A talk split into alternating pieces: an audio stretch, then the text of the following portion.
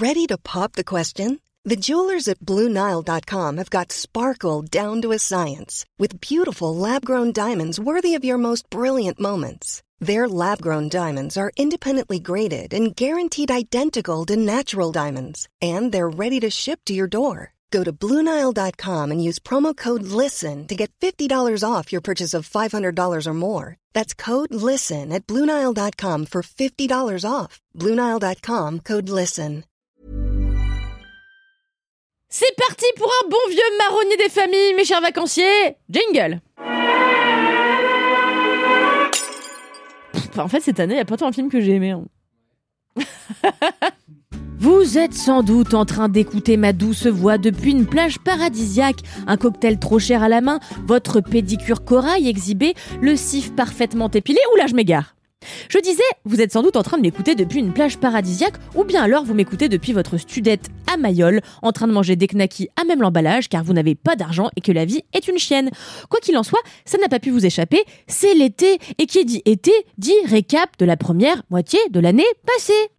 Vous n'y couperez pas, voilà donc mon opinion sur les sorties ciné de janvier à aujourd'hui, que je vais ranger selon des critères que j'ai instaurés moi-même. On appelle ça un classement en fait, et oui, j'ai fait comme tous les autres médias pendant car j'ai aucune personnalité journalistique, et puis c'est le concept du marronnier aussi, donc flûte.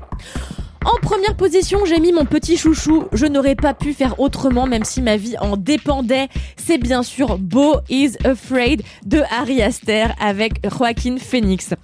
Je ne comprends même pas qu'on puisse émettre un quelconque doute sur la qualité de ce film sur lequel il n'y a strictement rien à redire. C'est du génie, un point c'est tout. Beau is Afraid, c'est l'histoire de Beau, vous l'aurez deviné, un homme déprimé, hypochondriaque et paranoïaque qui doit prendre un avion pour retourner chez sa mère, fêter l'anniversaire de la mort de son père. Mais dans la nuit, alors que règne le silence le plus total, un voisin harcèle Beau de messages sous sa porte, l'accusant de mettre la musique à fond. Suite à cela, Beau rate son avion et apprend justement que sa mère est morte. Dès lors, il doit vite se rendre dans sa maison pour assister aux funérailles, mais tout le monde veut l'en empêcher. Beau is Afraid est une suite de sketchs horrifiques et absurdes qui tentent à explorer l'hérédité d'un homme dont les traumatismes, comme souvent, résident dans son enfance, cachés dans les plis des jupons de sa mère. Je vous en parle plus largement dans un précédent épisode du Seul avis qui compte, mais juste voilà, il faut que je vous le dise, rien ne saurait me mettre plus en joie qu'un film qui s'émancipe des codes habituels pour ne plus exister que sous la forme d'un objet unique explorant, dans le cas d'Ari Aster, le cloaque de nos effrois d'enfants. Brillant, effroyable, ridicule, grand guignolesque, tout ce que j'aime en tant qu'amatrice de films de genre, Zarbi. Navré pour cette unpopular opinion, mais le film qui arrive en seconde position pour moi, c'est clairement Babylone. J'ai eu le malheur, et par malheur je veux dire ma mère m'a forcé à le faire, d'écouter Le Masque et la Plume, l'émission de France Inter où des vieux briscards donnent un avis que personne n'a demandé, un peu ce que je fais ici quoi finalement, sur Le Dernier Né de Damien Chazelle, et le film s'est fait étrier comme un peu partout sur la toile. Pourtant, j'ai aimé dedans exactement ce que j'ai aimé dans Boy is Afraid, la démesure, le mauvais goût de l'outrance, ce goût poisseux que les gens haïssent et que je recherche désespérément dans tout ce que je vois, que je convoite, que je consomme. Et puis aussi le propos, celui d'un Hollywood qui passe du muet au parlant et éviscère ses anciennes idoles sur l'autel du progrès technique. Babylone, c'est l'histoire de trois personnages incarnés par Margot Robbie, Brad Pitt et Diego Calva. un petit Calva pour la route dont les destins s'épousent et se défont dans la même arène, celle du cinéma des années 20 à la fin des années 30, en plein âge d'or d'Hollywood. On a d'abord Nellie Leroy, une aspirante actrice que les hommes disent vulgaire mais qui la fantasment tous, une femme excessive puisqu'encombrée d'un passé trouble et traumatique, Manny, un jeune homme d'origine mexicaine qui rêve d'assister à un tournage et qui va très vite monter en grade dans les studios, et enfin Jack Conrad, un grand acteur, dont je précise qu'il a vraiment existé, alcoolique et magnanime, dont les jours de gloire sont comptés. Leurs vies vont se lier dans la grande tragédie des acteurs de l'époque, c'est-à-dire le passage du muet au sonore. Cette fameuse transition qui a tant profité aux spectateurs, mais a mis tant d'acteurs au placard. Un sujet souvent exploité dans le cinéma, notamment dans l'une des plus grandes comédies musicales de tous les temps, à laquelle Babylone se réfère d'ailleurs plus d'une fois, Chantons sous la pluie, et un sujet qui revient, ma foi, dans le travail de plusieurs de nos cinéastes contemporains, plus d'un siècle après cette révolution hollywoodienne. Je vous encourage évidemment à écouter l'épisode du Seul avis qui compte dédié à cette fresque épuisante de 3 heures que j'ai déjà vue 5 fois. bah ouais, je l'ai vu 3 fois au cinéma et je l'ai revu 2 fois après. J'ai téléchargé. En troisième position débarque un film d'une toute petite ampleur comparé aux deux précédemment cités. Ant-Man et la guêpe en Quantorium. Il s'agit du tout dernier film de Valérie Donzelli, dont je n'aime pas d'habitude le cinéma. Mais cette année, elle adapte l'excellente et effroyable roman d'Éric Rénard, L'amour et les forêts. L'histoire d'une femme sous l'emprise de son mari, qui après lui avoir fait miroiter monts et merveilles, s'avère être un infect manipulateur, prêt à tout pour garder sa femme entre ses griffes.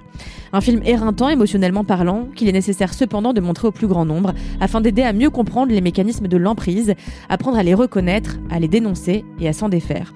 Un gros challenge que Valérie Donzelli a relevé avec quelques maladresses, mais pour le sujet et la grâce du jeu de Virginie Efira, le film mérite amplement sa place dans cet humble petit top des meilleurs films de cette première moitié d'année.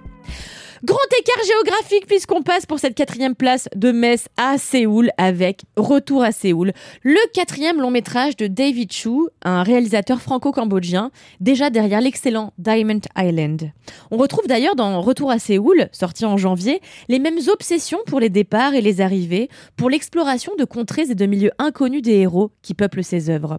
Retour à Séoul, c'est l'histoire d'une jeune femme prénommée Freddy qui retourne pour la première fois dans la capitale de Corée du Sud où elle est née. Entame un parcours initiatique en quête de réponse aux questions qu'elle se pose sur ses origines. Une splendeur d'intimité qui a particulièrement résonné en moi et qui fait de Retour à Séoul l'un de mes films préférés de l'année et sans doute mon préféré de la sélection canoise de 2022.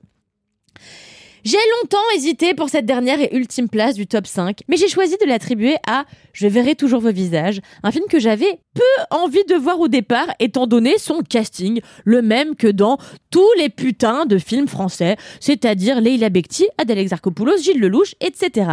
Et pourtant, j'aurais été bien bête de ne pas aller voir cette merveille de brutalité signée Jeanne Herry, qui met en lumière un sujet qu'on ne connaît que trop peu, celui de la justice restaurative, qui propose à des personnes victimes et des personnes d'infractions de dialoguer dans des dispositifs sécurisés, encadrés par des professionnels et des bénévoles. Plusieurs personnes victimes au profil très différent et plusieurs auteurs d'infractions se rencontrent et échangent. C'est souvent violent, parfois tendre et plein d'espoir, mais ce qui est sûr, c'est que ça ne peut pas laisser indifférent.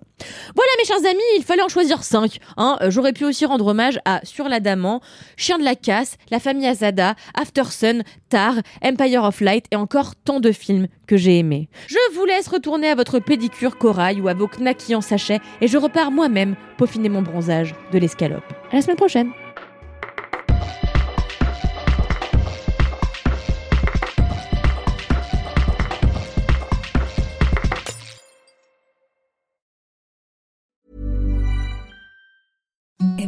the softest sheets you've ever felt. Now imagine them getting even softer over time. That's what you'll feel with Bowl and Branch's organic cotton sheets. In a recent customer survey, 96% replied that Bowl and Branch sheets get softer with every wash. Start getting your best night's sleep in these sheets that get softer and softer for years to come. Try their sheets with a 30-night guarantee. Plus, get 15% off your first order at bowlandbranch.com. Code BUTTERY. Exclusions apply. See site for details.